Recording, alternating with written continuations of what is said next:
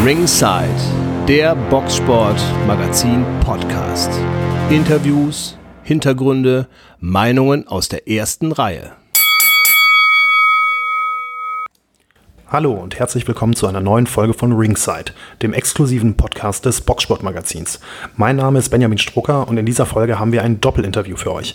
Dennis Radovan aus dem Sauerlandstall und sein Manager Daniel Todorovic haben uns in der Boxsportredaktion besucht und mit mir über Dennis bisherige Profikarriere, seine Vertragsverlängerung bei Sauerland und noch vieles mehr gesprochen. Und noch ein kleiner Hinweis in eigener Sache. Ihr findet den Podcast auch bei iTunes oder Spotify und das Boxsportmagazin natürlich auch bei Facebook, Instagram oder Twitter. Und jetzt viel Spaß mit dem Interview. Heute bei uns zu Gast Dennis Radovan aus dem Team Sauerland, deutscher Profi Mittelgewicht und sein Manager Daniel Todorovic von OneSport. Herzlich willkommen, vielen Dank, dass ihr hergekommen seid. Hallo, schön, dass ihr uns eingeladen habt. Dennis, legen wir äh, direkt bei dir los. Direkt mal so eine allgemeine Frage. Ähm, deine Profikarriere, du bist jetzt seit Dezember 2016 Profi. Ja. Wie zufrieden bist du bislang mit dem, mit dem Verlauf deiner Karriere? Es sind jetzt bald drei Jahre, Ende, Ende diesen Jahres und wo du heute stehst, dein Fazit. Ja, ich glaube, äh, wir können, äh, mein Team und ich, wir sind sehr, sehr positiv, wie der, wie der Ablauf bisher ähm, lief. Ähm, wir stehen mittlerweile auf Platz 11 der IBF-Rangliste und ähm, das ist schon mal ein sehr gutes Zeichen für, für die knapp zwei Jahre, jetzt zweieinhalb Jahre, die wir haben. Mhm. Du hast jetzt kürzlich deinen äh, Vertrag mit Team Sauerland verlängert, um zwei weitere Jahre, wenn ich da richtig informiert bin, ist richtig? Ja, ist korrekt.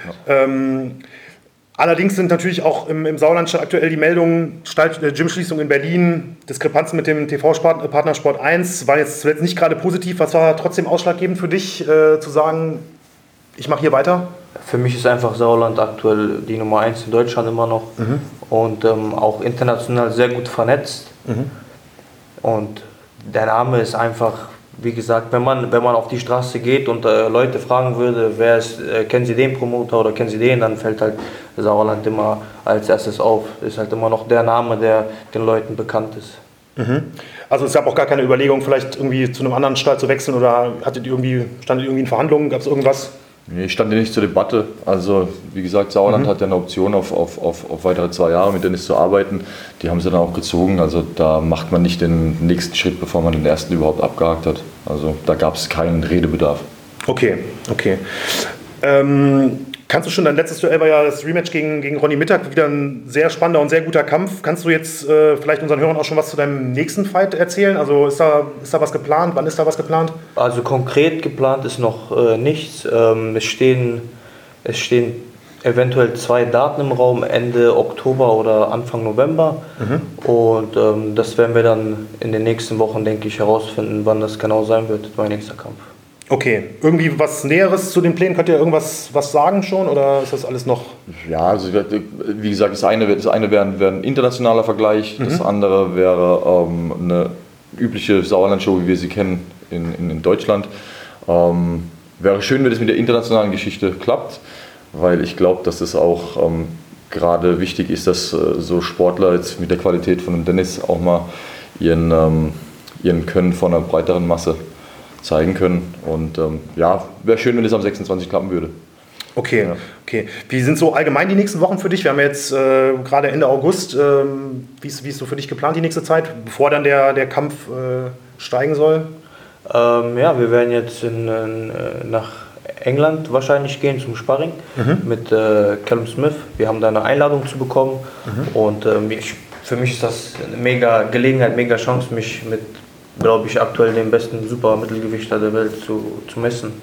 Mhm. Hast du schon mal irgendwie Erfahrung gemacht mit, mit Sparring im Ausland? Ich habe ja in letzter Zeit öfters mal gehört, dass, dass der eine oder andere Deutsche äh, auch in England war oder so. Dass das ähm, ich war 2000, äh, wann hat, wann hat 18, 18, wann hat äh, Groves gegen Eubank gemacht? 18. Februar 18, glaube ich. Mhm. Ja, Anfang 2000. Genau, ähm, ich war dann äh, eine Woche eingeladen bei Groves im Camp. Mhm. Ähm, hat mich dann äh, eingeladen zum Sparring für seine Vorbereitung gegen Chris Eubank und ähm, das war für mich eine mega Erfahrung einfach. Ja. Ja, also mit solchen Leuten zu trainieren, nur das bringt einen weiter. Mhm. Ja, und in England ist einfach auch äh, die Masse an hochqualitativen Athleten, ja, an, an, an die Leistungsdichte einfach. Die Leistungsdichte ist einfach mhm. viel höher und das muss man wahrnehmen. Also wenn du die Möglichkeit bekommst, da zu trainieren, dann äh, mach das auf jeden Fall. Okay, okay. Ich denk, ja, ich Ja. Denk, denke auch, wie gesagt, wir waren ja auch mit Arthur, mit Dennis in, in, in den USA. Ähm, die Erfahrung, die wir jetzt mit in den USA gesammelt haben, jetzt mit dem Sparring von, von, von Sergei Michel und von Arthur Mann, jetzt, die dem äh, Huey Fury drüben geholfen haben bei der Vorbereitung auf einen Povetkin-Fight, ähm, das ist, da muss man sagen, das ist echt nochmal eine andere. Vielleicht liegt es auch daran, dass sie näher an uns dran sind, ja, aber es ist nochmal eine ganz andere Philosophie. Also in den USA ist es sehr, sehr viel auf. Ähm, das ist ein bisschen Show-off und in England wird halt wirklich sehr, sehr hart gearbeitet. Ja? Also nicht, dass die Amerikaner weniger hart arbeiten, aber ich glaube, glaub, dass jetzt gerade, weil es England mehr oder minder jetzt gerade das Boxmecker ist, durch, einfach durch den The Zone-Deal mit die hören Matchroom, ähm, ist da ein ganz anderer Drive dahinter. Ja? Ich verstehe. Ähm, sollte äh, auch ein internationaler Kampf für dich demnächst anstehen, wäre das ja dein erster Profikampf außerhalb äh, Deutschlands. Was würde sich dadurch irgendwie für, für dich ändern? Ist das irgendwie was Besonderes oder ist es ein Kampf wie jeder andere für dich? Naja, klar ist das was anderes, wenn es auf äh, internationalem Boden stattfinden soll. Ähm, aber ich habe als Amateur wirklich schon überall geboxt. Ja. Ich habe als Amateur in Argentinien geboxt, in Südkorea, Europa wirklich überall schon. äh, Und ähm, klar ist es wieder was Neues auf einer Profiveranstaltung. Da wird natürlich nochmal äh, eine andere Zuschauerzahl sein als bei den Amateuren. Aber ich freue mich mega, wenn das klappen sollte. Es wäre echt cool und ähm, ja, ich, ich würde gerne den Leuten auch außerhalb Deutschlands mein, äh, mein Können zeigen. Ja. Ähm, du hattest zuletzt ja in Deutschland zwei sehr spannende und attraktive Duelle gegen Ronny Mittag. Ähm, einmal im, im letzten Jahr im Dezember in Gummersbach, wo du dich mit einem Unentschieden zufrieden geben musstest. Wie schätzt du das heute so im Nachhinein ein? War das vielleicht auch ein wichtiger Lernprozess, ähm, ja, schon mal ein bisschen an die, an die Grenzen zu, zu kommen im, im Aufbau? Klar, du lernst mit jedem Kampf dazu. Ähm, diese zwei Kämpfe, die waren in dem Sinne wichtig äh, für mich als, äh, als Person. Die haben mich auch persönlich sehr weitergebracht, ja. Wie du sagst, auch mit den Grenzen. Ähm, aber ja, man muss also wie gesagt, ich, ich, das ist jetzt Vergangenheit, ja, und wir müssen halt weiterschauen. Ich halte mich jetzt nicht damit äh, die letzten zwei Kämpfen irgendwie auf. Ich schaue weiter. Wir haben die, wir haben, wir haben das äh, vorletzte Resultat korrigiert im letzten Kampf und ganz einfach. Jetzt geht's weiter nach vorn. Okay. Ähm, du hast, wenn ich das richtig gesehen habe, mit sieben Jahren mit dem, mit dem Boxen begonnen, ne? also wirklich jung.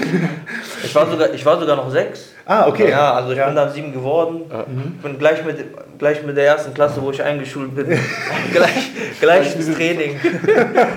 Der Haken hängt heute noch im Wohnzimmer an der Decke. Ne? Ja, also, ja. der heilige Haken der Radovans hängt, wo der, wo, der, wo der Sack befestigt wurde, hängt heute noch im Wohnzimmer. Habe ich gestern ein Foto extra noch gemacht. Wie, wie kam das damals? War, war die Schule so ein heißes Pflaster oder? oder? Naja. Ja, ich meine, meine Eltern, mein Vater, mein Vater war schon immer äh, Ja. Boxfan, sag ich mal, und ähm, hatte schon immer Sympathie für den Sport. Und ja, hat er mich immer hingebracht äh, zum Training. Und ich muss sagen, damals als Sechsjähriger checkst du natürlich nicht, was, was Dass da mal auf die passiert Schnauze gibt. Was da, was da vor, was, was im Training so abgeht oder worum es überhaupt geht. Ja, und dann habe ich es einfach, ich gesagt, einfach gesagt, ja komm, ich mach halt. Und irgendwie ist man halt immer dabei Rein- geblieben mit der Zeit. Mein Vater war natürlich auch immer mit mir im Training, der hat Okay. mich dann nie alleine gelassen als Sechsjähriger irgendwie, dass der rumhampelt.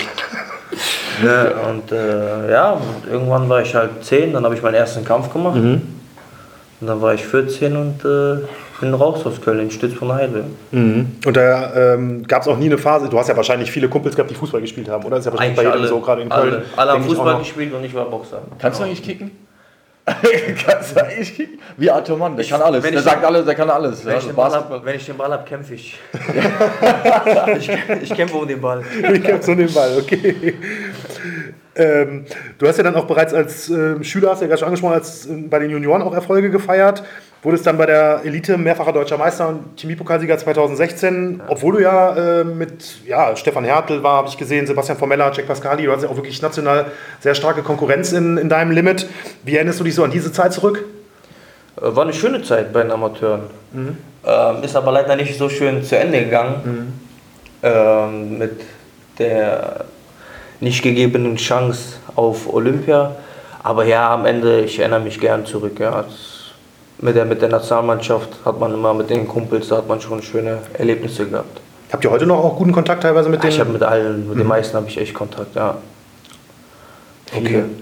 Ähm, ja, Ende 2016, die Spiele waren ja dann im Sommer, äh, wo wie du sagst, es schon nicht geklappt hat. Wurdest du dann Profi? War das dann irgendwie so, weiß nicht, so eine Trotzreaktion oder war das immer schon ein Ziel für dich? Ich wollte schon immer Profi werden. Also das war sowieso schon immer mein Ziel. Ich hatte auch damals die Möglichkeit, früher zu den Profis zu gehen. Ja.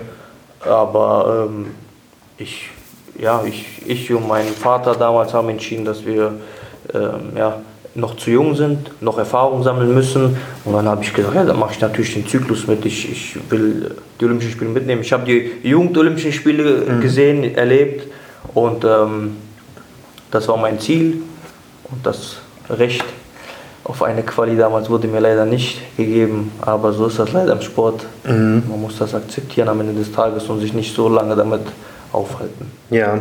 Ja, im Boxen ist ja, Boxpolitik ist ja eh so ein eigenes Feld für sich. Ne? Also ich glaube generell Politik im Sport ist, ist sehr groß, ob das jetzt Boxen ist oder Fußball, es gibt überall diese Politik, nur die Leute außerhalb äh, bekommen das halt nicht mit. Ähm, ja, du boxst ja mittlerweile im Mittelgewicht. Du hast ja im Supermittel äh, deine Profikarriere begonnen, boxst jetzt im Mittelgewicht, einer ja tradi schon traditionell eigentlich extrem stark besetzten Gewichtsklasse mit aktuell Topstars wie Canelo, äh, Gennady Golovkin, Dimitrios Andrade. An der Spitze, wie schätzt du so das, das Limit aktuell ein? Du sagtest ja eben schon, du bist an, der, an 11 aktuell bei der IBF. Ja. Ähm, klar, also man muss sagen, Welt, also Weltspitze in allen Gewichtsklassen sind die Leute sehr, sehr, sehr stark. Also egal in welchem Gewicht man guckt, alle Leute sind stark. Alle, die Weltmeister sind, alle, die in den Top 5 sind, sind alle extrem stark. Ähm, jetzt habe ich, die Fra- jetzt hab ich den Faden verloren. Nee, und so ein bisschen aufs Mittelgewicht besonders gestoßen, weil ihr habt natürlich auch ein paar richtige Stars dann da. Ne? Klar, Ja, klar. vielen Gewichtsklassen, aber ich sag mal, Canelo, Superstar, sagen wir mal. genau, Canelo Ja. ist vielleicht der größte Star weltweit Ja. äh, im, im Boxen aktuell, aber auch Golovkin ist natürlich äh, immer noch ein, ein Riesenname. Ähm, ja, ich weiß nicht, wie ist das?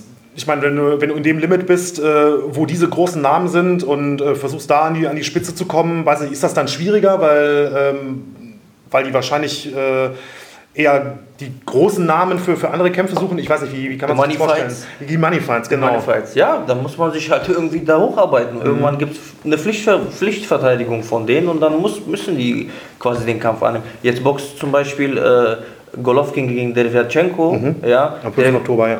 gegen Derevyanchenko habe ich bei der WSB geboxt damals. Ja?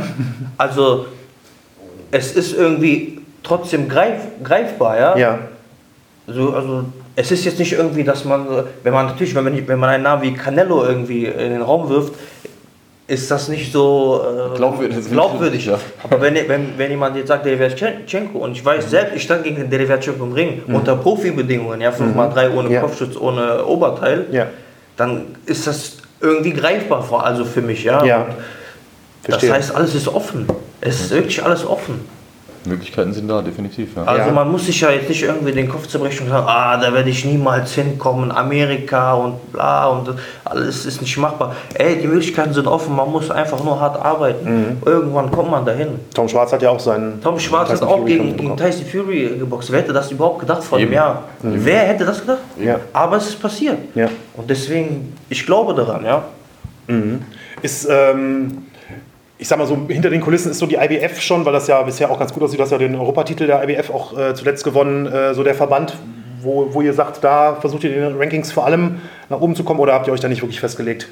Also es gab, es gab damals einfach, äh, ich glaube, das war glaube ich damals einfach eine Möglichkeit, um, um, Ja. um die IBF Europatitel zu boxen und den haben wir wahrgenommen. Aber ähm, letztendlich wirklich festhalten an einem Verband jetzt tun wir nicht. Ja, wir versuchen natürlich uns auch breit aufzustellen und dann in allen Verbänden ähm, gut positioniert zu sein.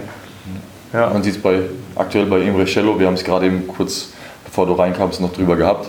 Imre Cello, der ist jetzt, wie alt ist er, 34? Der ist Mitte Schon- 30. schon, ja, Mitte glaub ich, 30. Der war die ganze Zeit als äh, in, BBO der, BBO Interconti war er kurz, ja? Ja, nee, oder es war der Dings. Wie Doch, doch, ich glaub, ja, Interconti. BBO Interconti. Und war die ganze Zeit, glaube ich, auf drei oder auf zwei gerankt. Mhm. Und jetzt kämpft er um die BBA-Weltmeisterschaft. Ja, also es geht auch, Ja. geht, geht auch Ja. anders. Also man muss nicht immer den direkten Weg nehmen. Es bieten sich auch andere Möglichkeiten. Und das ist natürlich, wenn du einen guten Promoter hast, der gut vernetzt ist Mhm. bei den Verbänden, dann passieren solche Dinge wie jetzt zum Beispiel auch bei äh, Tyson Fury und, ähm, und äh, Tom Schwarz. Mhm. Ja, genau, an zwei, glaube ich, bei der WBO zu Ja. dem Zeitpunkt gerankt waren, ja, Ja. richtig. Ähm, hättest du denn trotzdem irgendwie, sag ich mal, so einen Wunschgegner, wo du sagen würdest, ich sag mal, wenn Feigenwurz gefragt wird, sagt er ja immer Canelo, glaube ich. Ne? Ähm, Weiß nicht, wie, wie sieht das bei dir aus? Hast du auch irgendwie so einen Namen, wo du sagen würdest, also wenn ich entscheiden könnte, dann würde ich sagen, Klar, Canelo ist, ist, ist der Name. Ne? Ist, also Canelo ist ja, würde man sagen, der Face of Boxing zurzeit. Es war damals, vor ein paar Jahren war es Floyd Mayweather, jetzt ist es Canelo. Und ähm, klar, Canelo wäre wirklich ein. Ich würde auch sehr gerne gegen Derevyanchenko boxen. Wenn Derevyanchenko jetzt Golovkin schlägt ja, und dann äh, Weltmeister wird und ich ein Rematch gegen den bekomme, ja, das war Eine 2000. gute Story, ja? Das war 2014, glaube ich, Anfang 2014. Ja. Und keine Ahnung, vielleicht in ein paar Jahren wäre, wäre das möglich. gibt eine gute Story, hast du gesagt? Das wäre eine, nee, wär, Ach so, nee, wär eine wär, gute wär eine gute Story auf jeden Fall. Ja. Wie, war- wie lief denn der Kampf damals? Äh, Ja, ich war, wir waren noch jung ne, und er war damals schon Weltklasse.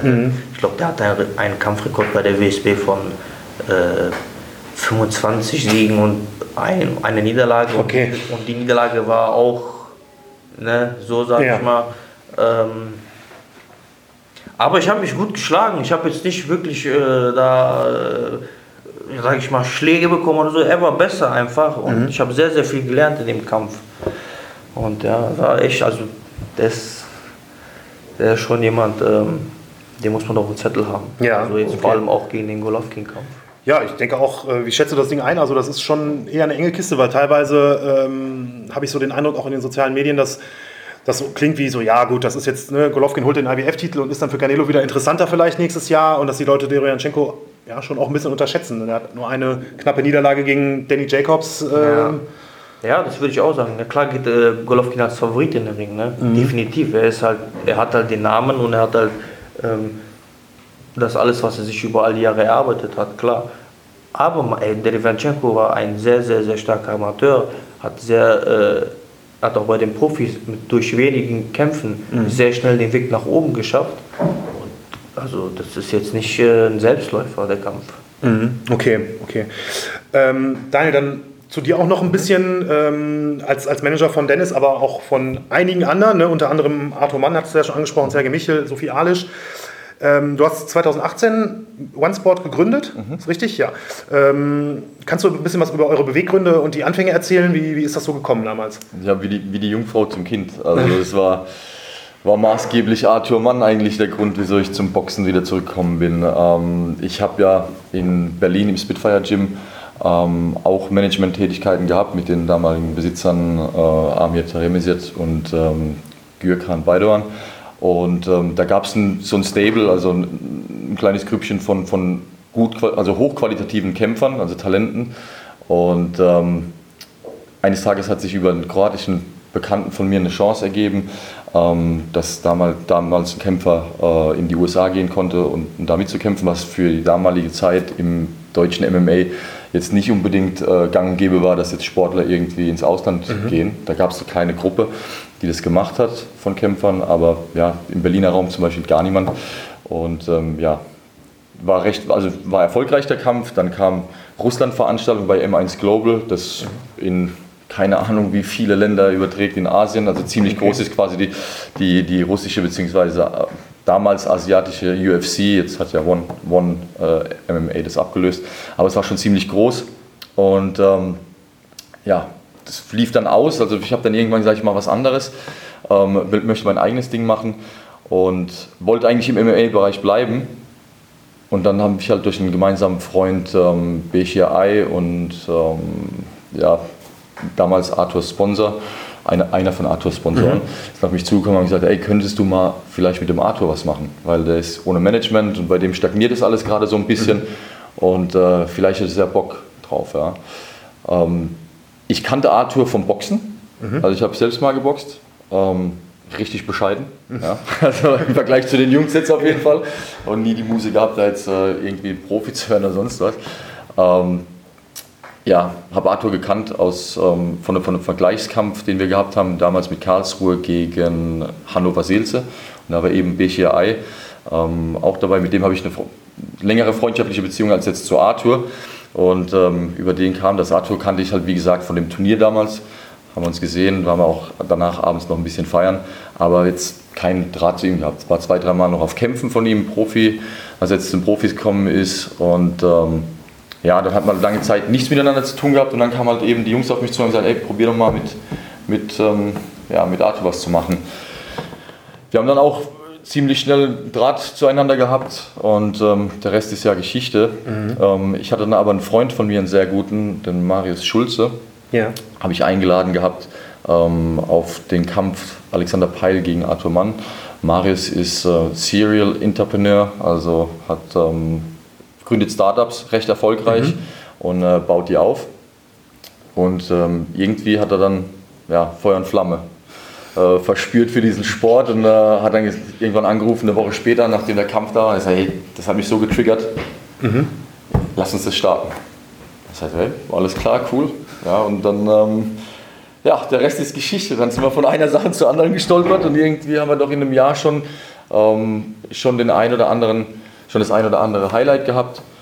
Und ja, wie gesagt, ein Teil davon ist auch noch von OneSport, das ist ja Mario Schulze.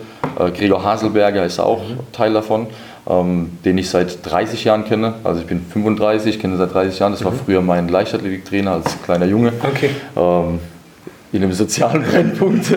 Der einzige Mann, der hat eine Gruppe gehabt, glaube ich. Wir haben eine Trainingsgruppe von 70 Kindern, glaube ich, gehabt. Ja.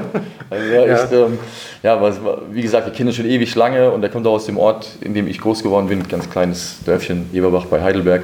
Und ähm, habe ihn irgendwann angequatscht und gesagt, hey, könntest du dir mal Arthur Mann anschauen? Und ähm, ja, der hat auch richtig Bock drauf bekommen und der Rest ist Geschichte. Ich verstehe. Ja. Ähm, und du bist also zum Boxen bist du schon in deiner Jugend oder wie auch also normal erstmal als Sport gekommen? Genau, genau. Okay. Also okay. Amateurbereich geboxt, wie gesagt, jetzt nicht, nicht annähernd in dem mhm. Bereich wie jetzt ein Dennis oder ein Arthur, ja. Ich verstehe. Ähm, ja, ihr seid auch schon ganz schön gewachsen. Ähm, ne? Also Stable sind ja jetzt, ich glaube, wie viel seid ihr? Fünf? Oder wie viel habt ihr momentan? Also momentan sind es Dennis, ja. sind es Arthur, ähm, ist es ähm, Sergei Michel. Mhm. Bei Sophie Alich machen wir mit ihrem Vater zusammen, da haben wir, da haben wir einen Co-Deal. Also mhm. wir, machen, wir machen da mehr die Vermarktung, der Vater macht das Management, mhm. wobei wir trotzdem auch ähm, sehr nah, äh, also wir sind ja befreundet, ja. Ähm, Michael und ich, wir sind da ähm, schon mit dem ganzen Team, auch mit Marius, sehr nah an der Geschichte dran und ähm, sind da quasi mit involviert, auch was das Matchmaking angeht und so, mhm. hält, hält, man Rücksprachen. Aber da ist hauptsächlich der Vater doch schon die treibende Kraft als Manager. Ich verstehe. Wie kam jetzt so der Kontakt zu Dennis zum Beispiel äh, zustande? Ich glaube, du müsstest der jüngste äh, Zuwachs sein, oder? Der jüngste und attraktivste. Ja. ja, wenn das der Arthur Mann hört, ja. ja. Äh, wie, wie kam das jetzt so zustande? Bist, bist du auf ihn zu, auf Daniel zugegangen oder umgekehrt? Ähm, wir haben, also man kannte sich so von Veranstaltungen her, aber wir haben, wir haben halt nie so richtig gequatscht. Man hat sich gegrüßt und mhm. ähm, ja, wie geht's gut? Ja, auch okay, aber das war's auch. Und dann haben wir uns, äh, sag ich mal, besser kennengelernt in äh, Miami dann. Genau. Mhm. Genau, und dann. Ähm, bei Trainings, Im Trainingslager bei Petro Diaz. Genau, und dann hat auch äh, Daniel, sag ich mal, gesehen, wie, wie ich äh, persönlich ticke und auch als Athlet so mhm. äh, ja, bin.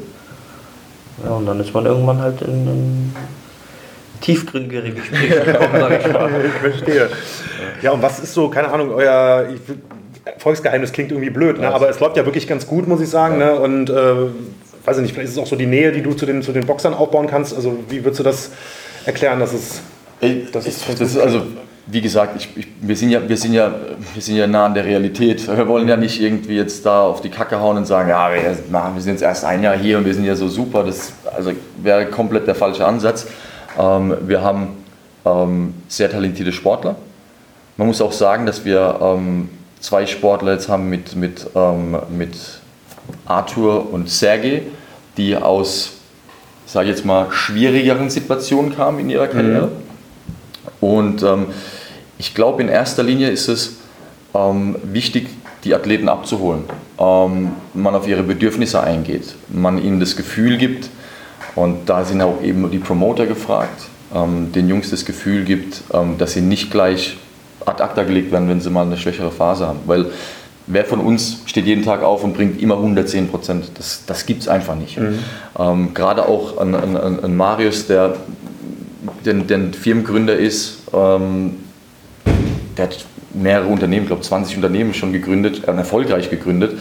Und ähm, wie gesagt, es ist sein tägliches Brot mit Leuten, mit seinen Mitarbeitern ja, ähm, umzugehen. Und ähm, da, hat, da hat man einfach, glaube ich, ein Gespür mittlerweile für Menschen entwickelt, ähm, dass man überall im Privatleben wie auch, ähm, wie auch jetzt in, in dem Bereich mit übernehmen kann.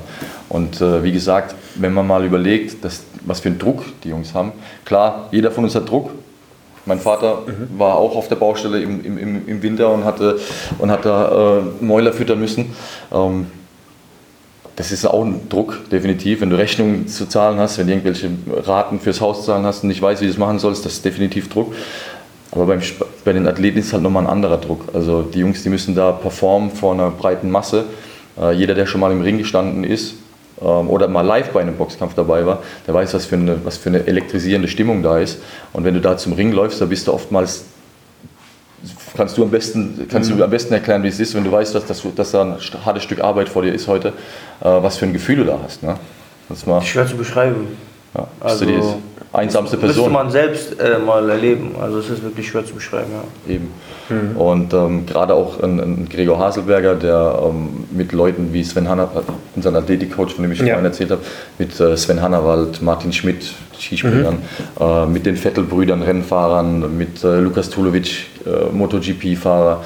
Ähm, der hat eigentlich jeden, jeden Sport schon, ähm, in jedem Sportbereich gearbeitet und ähm, weiß halt eben auch, Athleten einzuschätzen und weiß auch, wie man auf ihre Bedürfnisse eingeht. Das wird, wird, alles sehr, sehr individuell behandelt bei uns, nicht nach Schema F. Wir gehen jetzt mal alle in die, alle in die Halle und trainieren hier einfach drauf los. Ähm, da steckt schon sehr viel System dahinter. Und ich glaube, von, von den Personen jetzt hier, Gregor und, und Marius und wir, wir haben alle unsere Fähigkeiten und ergänzen uns unglaublich gut. Und das merken halt eben auch die Sportler, mhm. ähm, dass da irgendwo doch ein gewisses Know-how ist. Jetzt nicht, nur, ähm, jetzt nicht nur in einem Bereich, sondern das halt einfach wirklich ähm, gerade der sportliche Teil bei Gregor oder ähm, gerade was das Netzwerken angeht mit mir oder, oder, oder Marius, der einfach Führungsqualitäten hast. Ja? Wobei, die will ich Gregor nicht absprechen. Gregor hat ein Gym in Eberbach, also 18.000 Einwohnerstädtchen ähm, und hat da 2.000 Mitglieder in seinem Gym. Ja. ja also okay, ein ja. riesiges Gym ja. äh, vom Feinsten. Ja. Ähm, die Jungs wissen halt, wie man mit Menschen umgeht, beziehungsweise wie man Menschen führt. Und da ist halt eben bei, bei Sportlern so, dass die bei uns wissen, gerade auch bei dem Arthur-Mann-Kampf, wo alle sagen, wie könnt ihr denn, denn in die USA schicken? Äh, der verliert doch da, da hat er gewonnen gegen Subov. Mhm. Ähm, dann hieß es, es war viel zu früh, den nach Südafrika zu schicken. Man sieht halt das Ergebnis und versucht dann halt einfach darauf Rückschlüsse zu führen und macht sich eine Meinung, was aber nicht schlimm ist, war richtig oder falsch. Bei uns ist es eher so, dass wir unsere Sportler, ähm, wir, wir, wir, möchten wissen bei unseren Sportlern, und das sollte, sollte eigentlich jeder Athlet auch selbst wissen, wo stehe ich wirklich. Ja? Mhm. Also hätten wir jetzt zwei Jahre irgendwie gewartet auf einen, auf einen WM-Kampf oder drei Jahre noch, und der WM-Kampf wäre dann gekommen, man hätte dann so verloren, wie man jetzt letztendlich verloren hat, mhm. dann hätte man davon geredet, glaube ich, wird Zeit, dass in Rente gehst. Ja? Ähm, so haben wir natürlich die, die Möglichkeit, jetzt wieder das Ganze neu auszulegen. Und ich glaube halt einfach, dass wenn die Sportler wissen, dass sie so einen Rückhalt haben, ganz andere Leistungen abliefern können. Wenn du weißt, du verlierst und bist morgen weg, mhm. dann, wird sich, dann wird sich das niemals positiv auf deine Leistungen auswirken. Niemals. Und das ist, glaube ich, die Quintessenz des Ganzen. Wenn die Leute merken, ey, guck mal, da sind Leute, die sind nah dran an ihren Jungs, die kümmern sich da wirklich. Es, wir, wir sind ja keine Zauberer. Am Ende des Tages muss ich ja dann im Ring entscheiden äh, oder entscheidend zeigen, ob das gut ist oder schlecht ist, was wir da, was wir da fabrizieren. Ja. Aber ich glaube, dass es sehr viel Potenzial da draußen gibt, das habe ich schon öfter gesagt. Sehr viele gute Athleten in Deutschland, aber die haben halt nicht, dieses, nicht diesen Rückhalt, wo sie mal sagen können, jetzt kann ich mal was probieren. Und ähm, das, da, da ist nämlich, glaube ich, auch das Problem im deutschen Boxsport gerade, ähm, dass man einfach immer auf Sicherheit spielen will. Man will diese großen Risiken nicht eingehen, weil man ja dann verlieren könnte und dann wieder einen Rückschritt hat. Aber dann brodelt es so vor sich hin, aber gibt kein gutes Süppchen. Das ist so. Ja, wo du das jetzt schon ansprichst, ich wollte eigentlich auch noch ein bisschen später ähm, darauf zu sprechen kommen, dass deutsche Boxen ist ja schon auch ordentlich hinkt ähm, aktuell. Ähm, das fehlende Risiko, das, das höre ich öfter. Ähm, ich muss auch sagen, also gerade wo wir auch von, von Dennis und Ronny zum Beispiel gesprochen haben, es ist ein super Kampf gewesen. Es gibt, finde ich, auch, weiß ich nicht, wie ihr das seht, ähm, viel zu wenig äh, nationale Duelle, gerade in den Gewichtsklassen, die traditionell auch gut besetzt sind hier bei uns. Ähm, also irgendwie, sagen wir, von Mittel- bis, bis Halbschwergewicht äh, ist ja eigentlich, könnte man ja unterschiedlichste Konstellationen weiß ich nicht, woran, woran liegt das? Oder es was? ist ja genau das, was Daniel gerade gesagt hat. Die Leute haben Angst zu verlieren. Nicht in dem Sinne zu verlieren, mhm. weil sie an dem Abend schlechter sind, sondern zu verlieren und dadurch sich ihre ganze Karriere irgendwie zu vermasseln, sage ich mal. Ja, ich hätte den Kampf gegen äh, Ronny Mittag auch nicht machen müssen in meinem 10. oder 11. Kampf. Aber ja. ich habe es gemacht und, und dann lief der erste Kampf halt unentschieden, ja, weil ich habe halt auch einige Fehler gemacht. Dadurch mhm. habe ich auch wieder gelernt. Mhm. Ja, ich habe das erste Mal seit, äh, weiß ich nicht wie viel Jahren, 72,5 Kilo gebracht. Mhm. Das war für mich, das war für mich überhaupt, also wieder an diesem Gewichtslimit zu kommen, war für mich Neuland einfach. Mit diesem Gewicht zu performen, ja. wieder Neuland. Mhm. Ja, und, und äh, dann lief der Kampf halt unentschieden ab. Ne? Und dann, dann, hab ich, dann boxt man nochmal, dann korrigiert man das Ergebnis. Ja. Das also, aber das ist halt das, was Daniel sagt. Ja, die Leute haben, haben, nicht Angst zu verlieren, weil sie dann verlieren, weil sie an dem Abend vielleicht nicht der Bessere sind, sondern die haben Angst zu verlieren, weil sie sich dann wahrscheinlich da Gedanken machen, ja, hm, wenn ich jetzt verliere, dann äh, war es das vielleicht. Mhm, ich verstehe. Ja, wie gesagt, also gerade so Kämpfe wie jetzt, wie jetzt gegen Ronny Mittag, man lernt, sich, man lernt sich ja da besser kennen als Athlet. Mhm. Ja, du, mit jeder Vorbereitung, mit jedem Kampf, mit jedem Training, das du machst, entwickelst du dich ja. Ne? Und ähm, ich glaube, es ist, es ist wichtig, dass man die Leute, dass man die Leute, gerade die Fanbase draußen, ein bisschen, ähm, du kannst ja, du kannst ja niemandem jetzt sagen, so, ey, äh, wir sollen alles hochjubeln, alles, soll, alles ist toll und jeden Beifall klatschen, egal wie scheiße die Performance war. Aber ich glaube, da fehlt so ein bisschen die, die, die Aufklärung, beziehungsweise ähm, die Insights. Man sieht ja meistens immer nur, was da am Ende performt wurde. Ähm, wird zum Beispiel, bestes Beispiel, kommen wir mal auf die, auf die Kevin Lorena-Geschichte mhm. Äh, zurück. Ja. Ähm, also der, Arthur, der Arthur-Mann-Kampf. Ja, ja, der Arthur-Mann-Kampf, genau, ja. der Arthur-Mann-Kampf. Da hat man, da hat man entscheidende Fehler gemacht mhm. in der Vorbereitung. Die muss ich auch auf meine Kappe nehmen. Also, wie gesagt, ich war ja nah an Arthur dran. Man hat mit der, mit der Ernährung entscheidende Fehler gemacht. Man hat ähm, das war jetzt nicht in unserer Hand, das wurde damals so entschieden von den Jungs selbst. Nur mal ein kleines Insight-Wissen. Ähm, diese Gewichtsthematik, wie mache ich richtig Gewicht? Da fehlt einfach auch ein bisschen die Aufklärung bei den Sportlern. Ähm, da wurde dann einfach 1500 Kalorien am Tag gegessen und 6000 verbrannt im Training. Mhm. Also ein Arthur hat in erster Linie kein Gewicht gemacht über Fett, sondern hat da sehr viel Muskulatur verloren. Ja. Dann sind wir zu spät rübergereist ähm, nach, nach Südafrika. Ähm, entweder du reist kurz davor an, oder also wirklich kurz davor, oder aber, das wäre das wär nicht möglich gewesen, weil wir in den USA waren im Trainingscamp, eine ganz mhm. andere Zeitzone, also brauch, brauchten wir mehr Zeit. Und äh, man hat sich entschlossen, mit Pedro Diaz zusammenzuarbeiten. Unglaublich guter Mann, steht außer Frage. Aber Pedro Diaz hat natürlich auch mehrere Kämpfer da drüben, auch ganz andere Kaliber, die jetzt gerade noch besser stehen als jetzt zu dem Zeitpunkt ein Arthur Mann.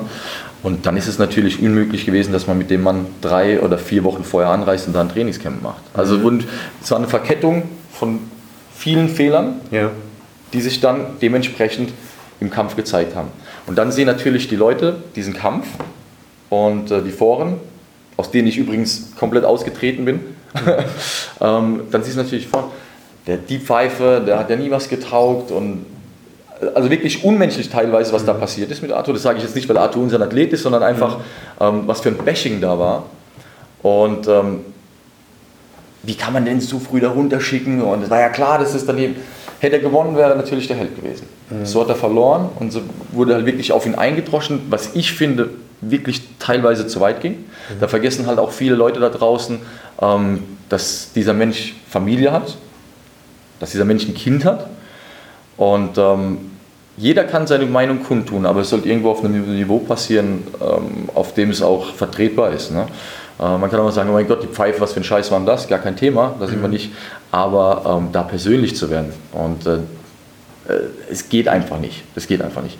Und ähm, gerade, gerade bei, wie gesagt, bei, bei so einer Geschichte vergisst man oft, dass die Jungs einen immensen Druck haben und ähm, dass du eigentlich nur das Endprodukt siehst im Ring, aber nicht die Hintergründe wisst, äh, weißt. Ja? Und deswegen ähm, habe ich jetzt den Faden verloren. Was war die Frage nochmal? Kein Problem, wir sind, äh, also die ursprüngliche Frage, die will ich gar nicht mehr wiederholen. Wir waren mal, also euer Erfolgsgeheimnis äh, ist, aber ist ja, nein, kein Problem, ich ja, verstehe schon. Gesagt, ja, ja. Wie, gesagt, wir sind, wie gesagt, wir sind dann auch selbstkritisch. Ja, Gerade, verstehe ich. wir sind selbstkritisch, wir wissen, was da jetzt falsch gelaufen ist. Ähm, ich glaube, glaub, Wilfried Sauerland kam rein in die Kabine und hat nämlich so in den Arm und sagt, ich habe den Arthur noch nie in der Verfassung gesehen, wie er, wie er aussieht. Er sieht ja aus wie ein Schwimmer. Mhm. Ja? Und dementsprechend war auch die Performance. Und da haben wir dann eben äh, Rückschlüsse drauf gezogen, was der Grund, was die Gründe waren. Und da arbeiten wir jetzt weiter. Aber jetzt einen Arthur da irgendwie fallen zu lassen nach so einer Performance, ähm, wäre für uns nie in Frage gekommen. Weil ein Arthur hat in einem Jahr so eine Entwicklung gemacht, dass es Spaß macht, eben da weiter dran festzuhalten. Und ähm, wie gesagt, wir arbeiten erst ein Jahr zusammen. Arthur war einer, ist einer von ganz, ganz wenigen Deutschen, die seit 1936 in den USA gewinnen konnten. Seit Max Schmeling. ja, das ist richtig. Ja? Und es war jetzt kein Taxifahrer. Ja? Das war, er war auf der B-Seite, hat gegen einen starken Russen gekämpft, der in Detroit lebt. Chicago ist neben Detroit. Der kommt auch nicht irgendwo aus, aus, äh, von einem Freizeitverein. Der hat im Kronk Gym trainiert oder ist, wird dort trainiert. Hat mit, äh, mit Salita einen sehr, sehr guten Promoter. Also es war jetzt nicht jemand, den du im Vorbeigehen schlägst. So. Und da hast du eben nichts gesehen. Da wird, das wird nicht mal irgendwie thematisiert. Und dann eben eine Niederlage so zu hypen. Und das ist, glaube ich, das, was falsch läuft. So, wir können nicht, wir können nicht erwarten, unsere Jungs alle, alle Jungs, alle Jungs zu bashen, wenn sie was probieren und dann auf die ich sag, Schnauze kriegen, salopp, ja. Ähm, aber dann erwarten, dass sie irgendwelche großartigen Leistungen bringen. Das wird nicht funktionieren. Ja. Ähm, jetzt gibt es ja zumindest den, ich nenne es mal Hoffnungsschimmer auf jeden Fall schon. Das ist schon eine sehr positive Nachricht gewesen. Universum Box Promotions, ZDF. Ähm, wie habt ihr die Nachricht so aufgenommen? Hat euch, hat euch das überrascht? Und wie, wie findet ihr die, den, den neuen TV-Deal? In erster, in erster Linie finde ich das sehr positiv, dass äh, sich wieder ein, ein äh, weiterer TV-Sender dem Boxsport widmet. Das, ist, das ist genau die richtige Richtung. Genau das ist das, was wir brauchen. Wir brauchen einfach viel, viel mehr mediale Präsenz. Viel, viel mehr. Die Leute müssen, äh, die Sportler, wir Boxer müssen in den Fernsehen, wir müssen vorgestellt werden als Athleten. Die breite Masse muss uns kennenlernen. Und das ist auf jeden Fall äh, ein erster ähm, richtiger Schritt wieder in die richtige Richtung. Ja, wie gesagt, ähm, ich, ich bewundere jeden, der sich in diesen Zeiten an den Boxsport heranwagt. Also es gibt nichts zu kritisieren. Jeder von denen da draußen, EC, SRS, wie sie nicht alle heißen, ähm, Chapeau, weil ich glaube, man könnte sein Geld auch anders investieren. Ja? Und ähm, wie gesagt, die Leute da draußen im Boxsport sind, gerade die Promoter und die Manager, da ist ja oft noch, die werden auch gebasht, ja, also gebasht auf Deutsch äh, Ja. wird draufgehauen. Ähm, aber das sind Leute mit Visionen, das sind Leute mit Träumen, die, die, haben, die haben eine Beziehung zu ihren Sportlern oftmals. Ja. Nicht, jeder ist, nicht, nicht, nicht jeder macht alles richtig, wir auch nicht. Also von daher brauchen wir jetzt nicht irgendwelche Einzelfälle rausholen. Aber im Großen und Ganzen hat man eine Vision und einen Traum. Und wenn man, wenn man einen Sportler unter Vertrag nimmt, sei es Promoter oder Management, ähm, dann, hat man, dann hat man vor, also im, im Normalfall, ähm, gemeinsam erfolgreich zu werden. Und gerade jetzt, wie gesagt, der Ismail, der hätte bestimmt auch was anderes machen können äh, mit der Kohle. Ähm, aber er sagt, ich möchte da, ich habe da einen Traum, ich habe da eine Vision, da möchte ich äh, dran festhalten. Und dass es jetzt mit ZDF, ZDF geklappt hat, ist doch eine super Geschichte.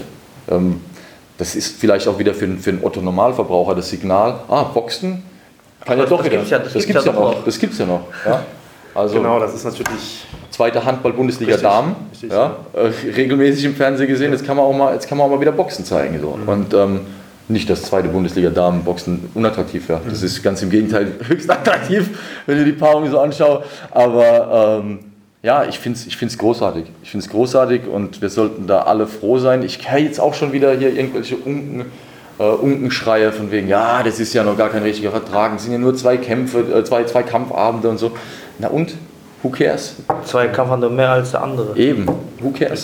Sind wir doch, soll, soll, sollen wir doch froh sein darum, dass es jemand noch macht. Ja? Und man darf ja auch nicht vergessen, dass das ZDF, also das wird ja, soweit ich das gelesen habe, im, im Umfeld des aktuellen Sportstudios äh, wieder laufen, so wie man es von früher Super. eigentlich kennt. Nach dem Fußball. Und man hat natürlich dann, genau, man hat natürlich dann die Leute schon vorher am Fernseher und ähm, Das ist ein probates Mittel. ja, genau, Das weil nichts gegen Sport 1 oder, oder so, aber da musst du natürlich auch erstmal suchen. Wenn du jetzt nicht weißt, dass Boxen läuft, dann wirst du vielleicht nicht drüber stolpern. Das ist halt nicht ein Samstagabend, Sender, auf den du jeden Tag äh, klickst, sag ich mal. Ne? Genau. Nee, vor allem du, Deutschlands, Deutschlands liebstes Kind ist ja der Fußball. Und wenn du schon beim Fußball bist und dann kommt hier die Ansage, dass gleich Boxen ist, das erinnert an alte Tage, da bleibst du halt drauf. Geil, Boxen, schaue ich mir an. Ähm, ich finde das großartig und ich habe eine Menge Respekt und Liebe da draußen für die Leute, die, ähm, sei es die Sportler, sei es die Zuschauer, die immer noch zu den Events kommen. Ja. Ähm, es sind schwere Zeiten, ja, aber wie heißt so schön, in Kriegszeiten macht man die besten Geschäfte.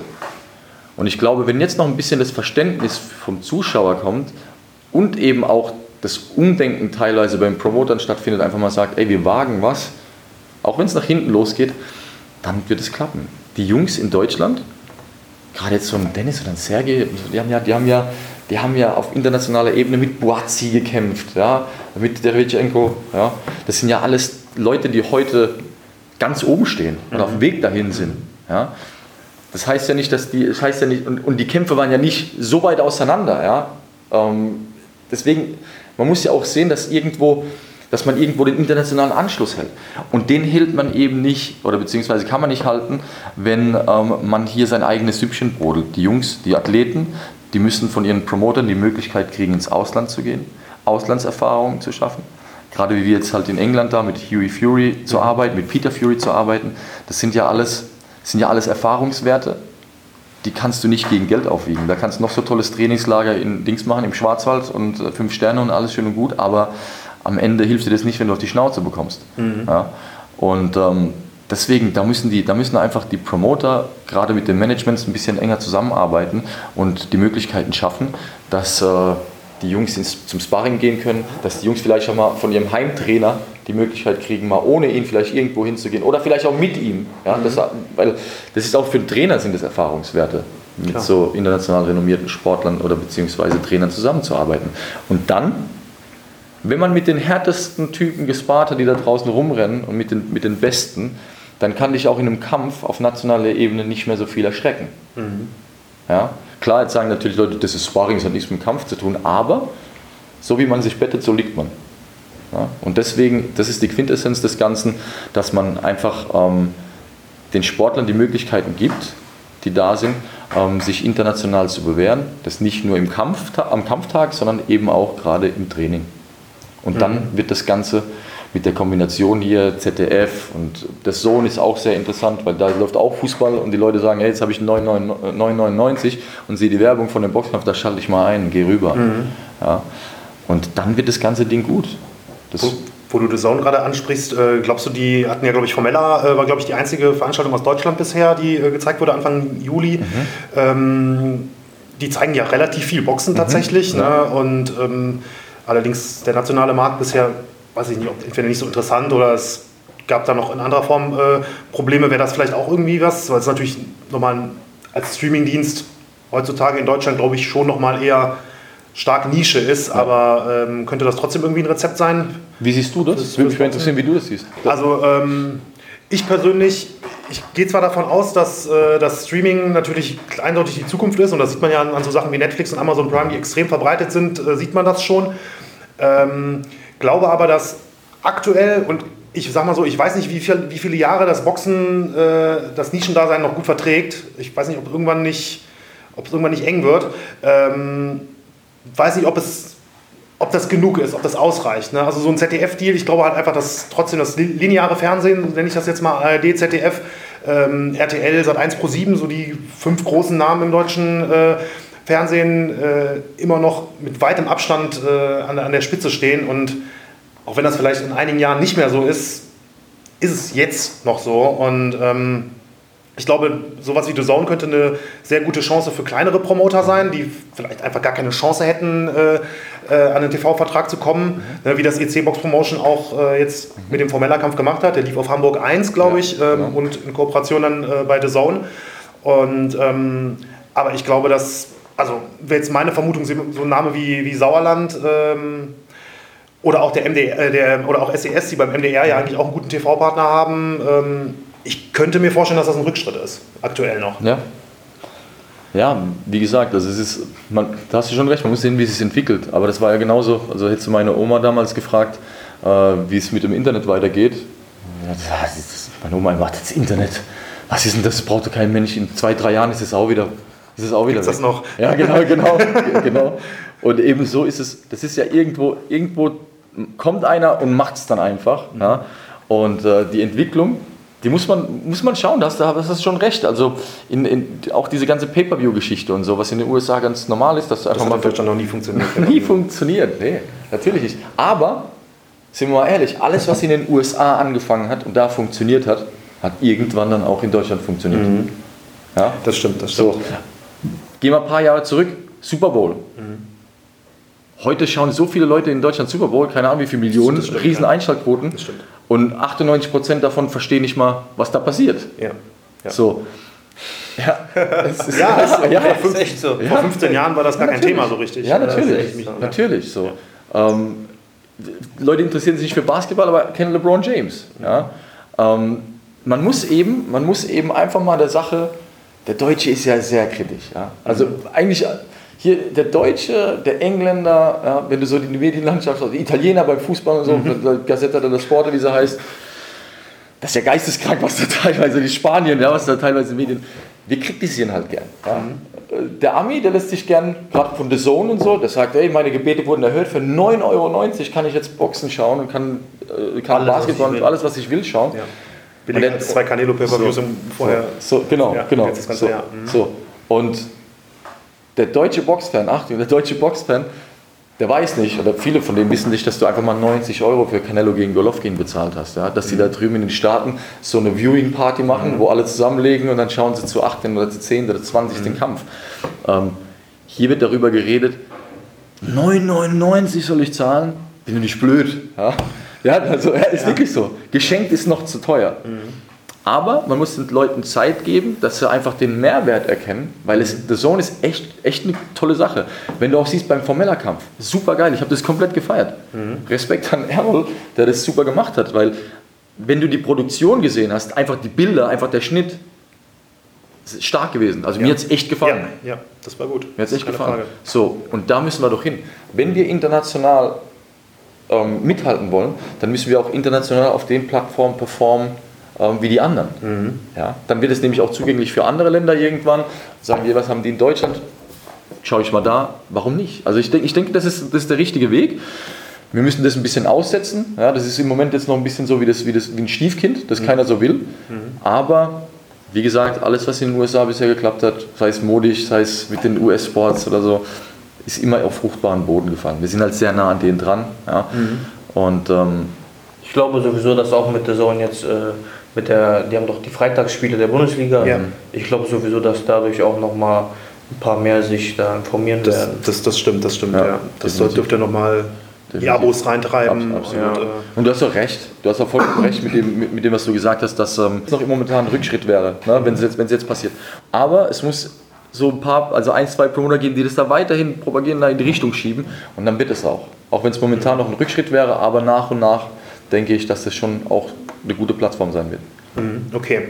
Ähm, was Dennis eben ja nochmal angesprochen hat, ist, äh, ist ja, finde ich, auch ein sehr, sehr wichtiger Punkt, dieses, die Boxer müssen vorgestellt werden. Ne? Und zwar nicht dem Hardcore-Box-Publikum, was sowieso mhm. jeden Tag äh, nach News guckt und, und nach YouTube guckt und Instagram und, und eh genau. eh weiß, wie die, wie die Jungs ticken und was los ist, sondern natürlich der breiten Masse, die, wenn man ehrlich ist, natürlich die entscheidende Masse ist und nicht die Absolut. paar Prozent äh, oder Absolut. das ist, glaube ich, ich will gar nicht sagen, vermuten, in welchem Bereich das ist, äh, der Hardcore-Fans, die wir, die wir hier haben. Ja. Ähm, ich sag mal, wenn man sich so mal zurückerinnert, äh, auch an mich an meine Jugend oder sowas, äh, es gab selten Sachen wie Wetten Das oder TV Total oder so, wo, ähm, wo regelmäßig Boxer eingeladen waren, die Klitschkos bei Wetten Das oder bei ne, Regina Halmich natürlich mit Stefan Raab und sicherlich noch viele andere Beispiele, die, die mir jetzt gar nicht einfallen. Ähm, das ist, das ist auch was, was Agit Kabayel mal äh, vor, als ich ihn vor ein paar Wochen mal gesprochen habe, auch angemerkt hat, so dass es so gar keine Shows gibt, wo mal, wo mal Boxer eingeladen werden, wo man mal sieht. Absolut gar nichts. Ne, ähm, das ist, ich weiß nicht, ich meine, wie, wie soll da die, das wäre was Wichtiges, aber wie soll da äh, ein wichtiger Schritt, aber fällt Ja. mir auch gar nicht, ehrlich gesagt, ein bisschen die Fantasie, wie es, äh, Also ich, ich, ich, ne, ich, wie mal jemand bei Joko und Klaas irgendwie auf dem Sofa landet oder so, sage ich jetzt mal aus Ich heutiger glaube, die Sicht. äh, Möglichkeit damals, als ähm, Sauerland noch mit Sat1 zusammengearbeitet hat, war, dass sie die Leute beim Frühstücksfernsehen eingeladen Oder so. haben. Ja, und da Ja. bestand dann die Möglichkeit, sich ein bisschen ähm, ja, zu zeigen, auch wie Mhm. man ähm, auch nicht nur so den Sportler, sondern auch die Person hinter dem Sportler. Genau, genau. Weil das ist das, was die Leute, womit sich die Leute dann identifizieren können, ja? Genau. Wo die was zum Greifen haben. Und das ist ja, das ist das, was fehlt. Gerade in einem Einzelsport äh, wie Boxen, und ich glaube, Boxen ist sowieso noch besonders ein Sport, der auch noch Stories ähm, erzählt. Und ähm, das fehlt natürlich dann. Ne? Definitiv. Es- Storybuilding ist eine ganz, ganz große, große Sache. Aber ähm, man muss auch sagen, die sozialen Medien, die bieten ja eine super Reichweite. Wenn du die richtig einsetzt, super gut. Ähm, wenn du siehst, ähm, welch, zu welchen Mitteln Matchroom greift, Top Rank, ja, unglaublich, unglaublich geil produzierte Minella. Ja, oder kleine Kurzdokus oder so über die Sportler. Leidet die. Man hat, man, hat, man hat ein Social Media Team, ein professionelles, eine Marketingagentur dahinter. Man hat ein professionelles Kamerateam, das sofort die Sachen. Da fehlt, da fehlt, das heißt immer, da fehlt die Kohle. Ja, da fehlt, da fehlt nicht die Kohle. Also Kohle ist da. Sonst wird ja nicht jeder weiter seine Shows machen. Die Kohle ist also da. Es geht darum, möglichst viel Profit rauszuziehen. So, darum geht's. Ja? Oder, oder, m- oder wenigstens nicht Minus zu machen. Kein Geld zu verlieren, darum geht's. Ja? Aber ich glaube, dass der ein oder andere Promoter da draußen die finanziellen Mittel hätte, aber einfach nicht die Notwendigkeit sieht, da eine Story über seine Sportler zu produzieren. Wir machen, wir machen, das, ja, wir machen das ja mit unserem Kamerateam, da haben wir die Malix-Jungs aus Mannheim, die uns da ähm, begleitet haben, auch im Trainingslager und so. Ne? Ähm, das sind, das, ist, das sind coole Videos mit einem, mit einem guten Wiedererkennungswert. Die Videos kann man stricken, man kann daraus eine Home Story machen, man kann in der Vorbereitung den Athlet begleiten und so. Und ähm, da, wenn du das streust, wenn du das gut bewirbst, kannst du auf jeden Fall erzielen, weil coole Musik, ein cool produziertes Video mit einer coolen Story drin ist ein Eyecatcher, auch wenn du gar keinen Bock hast auf Boxen, aber du irgendwo hängen bleibst und Ja. das siehst, dann schaust du dir das an, weil du denkst so, oh cool, das ist ein interessanter Typ. Ich wollte gerade sagen, Floyd Mayweather E- äh, eben. finde ich das beste Beispiel. Ne? Wie viele Leute haben da sich für Boxen nicht interessiert, aber der Typ hat polarisiert. Absolut, absolut. Und gerade auch diese, gerade auch diese Stories, also dieses Storybuilding, wichtig, die, die, auch die Kämpfe danach auszulegen, Vorgeschichte geben. Ja, gerade so, dieser Radovan-Mittagkampf hat sich ja, der Rückkampf hat sich ja jeder drauf gefreut, weil Genau. es weil es Genau. da die Vorgeschichte gab. Genauso gibt es extrem viele Vorgeschichten im Amateurbereich, die geklärt sind. Ja? Ähm, die, man, die man, ohne jetzt irgendwelche Namen nennen zu wollen, gibt es viele interessante Paarungen, die man ansetzen könnte. Und das muss man dann eben auch dem, dem, dem, dem Zuschauer verkaufen. Das muss man dem Zuschauer, da muss man sie erziehen in die Richtung und sagen, ey, da gibt es eine coole Story. Und da sind Podcasts auch wichtig, gerade sowas, was du jetzt hier machst, Benny, ähm, oder so Live-Podcasts, einfach mal, wo die Leute sich gegenüber sitzen. Gloves are off, oder wie es hieß, ne? Ja. Gloves are Ja, off. Johnny macht, Nelson, ne? ja, wo sich die Leute gegenüber sitzen, die kämpfen. Das habe ich schon tausendmal gesagt. Auch Sauerland gesagt. Die Jungs, eine Woche oder, oder keine Ahnung, wenn es bekannt gemacht wird, wenn man eine Ja, Pressekonferenz muss unmittelbar danach. oder ja, ja, ja, unmittelbar nach der Pressekonferenz. Und du im brauchst nicht mehr als einen. Tisch und zwei Stühle im Eben, Prinzip. Ne? eben. Und da habe ich mich bereit erklärt, da, da, da hieß ein Benzin ins Feuer zu schütten, lieben gerne sogar. ähm, nein, gerade sowas. Ja. Und wahrscheinlich hört es jetzt jemand draußen und sagt, ey, geil, geile Idee, ja. die schenke ich, die schenke, die schenke ich euch. Copyright. Nein, aber ähm, gerade sowas, auch wenn, auch, das ist dieser Pausenhof-Effekt. Wenn da zwei Stück sind, mit denen du, aber die fangen sich an zu prügeln, dann bleibst du stehen, guckst erst mal. Ja? Natürlich ist es Politik und jeder sagt jetzt, äh, wie kannst du sowas sagen, habe ich nie gemacht. Bin immer dazwischen gegangen. Aber im Prinzip ist es dieses, diese, diese, diese, diese Geilheit, die halt auch schon im alten Rom, ja, im Kolosseum befriedigt wurde. Da musst du die Leute wecken, das sind Urinstinkte. Und wenn da jemand ist, der, der genau sowas fördert, genau dieses Face-Off, den Tisch, ja, ähm, dann kannst du damit Leute catchen, die das zufällig irgendwo im Internet sehen, weil es jemand geliked hat, der damit was eine Verbindung hat. Und die sagen dann so, ey, ich kenne die zwei Typen mit der hässlichen Nase da nicht und der dicken Stirn, aber ich Bock zu sehen, wie die sich aufs Maul hauen. Die Leute stehen noch Beef. Die Leute stehen auf Beef. Deswegen ist dies- das, diese, diese, diese Rap-Geschichte so erfolgreich, weil die Jungs genau wissen, wie es ist. Die rufen sich an, sagen, ey, lass mal zusammensetzen, lass mal da ein bisschen hier uns gegenseitig dissen und dann verkaufen wir unsere Platten. So. Und das funktioniert, das ist super Marketing. Ja? Und da, da ist eben, da fehlt die Kreativität. Da fehlt bei uns einfach die Kreativität. Und das Schlimme ist, dass da noch so Leute, wie jetzt, wenn wir, wenn wir das machen und in, die Leute nach Miami einfliegen, eine 17-minütige Doku von Arthur Mann, einfach, weiß nicht, ob du gesehen hast. Nee. nee? Siehst du? Angucken. Ja. nee. Äh, super geil. Arthur begleitet von Chicago, das war eine 6 Minuten, sechs Minuten Doku von seinem WBSS-Kampf gegen, gegen, Mhm, gegen Subow. gegen Subow. Begleitet Chicago aus, über das Eberbach, die athletische Ausbildung, bis über zum Kampf in Südafrika. Kein Happy End, aber einfach mal das zu sehen, was, wie sowas funktioniert, The Road to South Africa, ist super interessant. Und ähm, da haben wir sogar noch Bashing bekommen, so, ja, die machen ja tolle Videos und machen tolle und, und, und haben da ihr Kamerateam dabei und alles, aber äh, zum Boxen langt es dann doch nicht. Ja. Aber das, Das hast du immer, immer. Und und eben Kannst machen, was du willst. Eben. Und davon sollte man sich nicht abschrecken lassen, Ja. weil am Ende des Tages, wie du sagst, bei Floyd Mayweather polar- polarisieren, scheißegal, ob sie es mögen oder nicht, gucken werden sie es doch. Ja.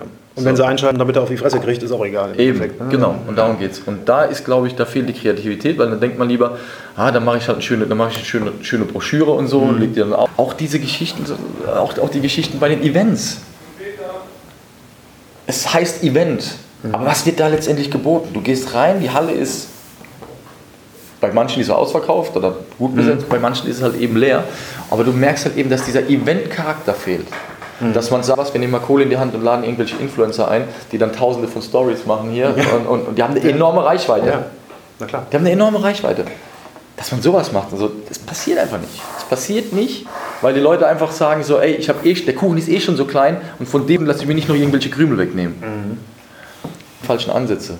Du kriegst die Leute immer noch. Klar gibt es kein Wetten das mehr und klar gibt es keinen, äh, gibt's keinen Schlag den Rab mehr, aber äh, es gibt andere Möglichkeiten. Nur die hat man noch nicht genutzt, nicht ausreichend genutzt. Man jammert immer nur auf hohem Niveau, obwohl, man die Möglichkeiten hätte, gerade die, die den Fernsehvertrag haben, ja, die haben die mediale Präsenz, das können wir machen. Man könnte bei Sport 1 genauso gut äh, äh, einen Monat vorher oder, oder, oder zwei Wochen vorher oder eine Woche vorher sich zusammensetzen und gerade sowas wie Gloves, Gloves off ähm, oder irgendwie so ein Talk, das haben, ja, haben sie ja mal kurz probiert. Ja. Ja.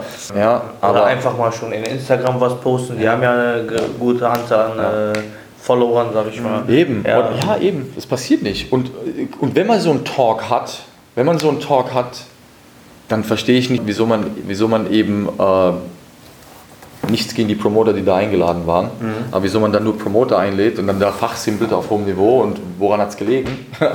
woran hat Äh, hat, gelegen? woran hat der gelegen?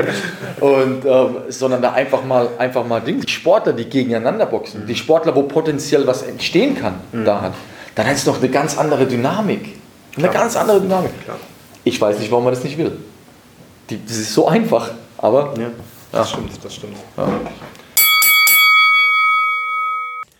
Und damit kommen wir auch zum Ende der Folge.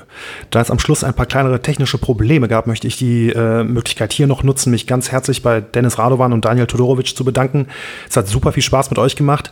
Wenn ihr den beiden bei Instagram folgen wollt, dann könnt ihr das bei Dennis Radovan unter Dennis Radovan und bei Daniel Todorovic bzw. OneSport unter OneSport, das ist O1NE-Sport. Wenn ihr Fragen, Anregungen oder Kritik haben solltet, dann schreibt uns gerne eine E-Mail an ringside at box-sport.de. Und nun vielen Dank fürs Zuhören und bis zum nächsten Mal.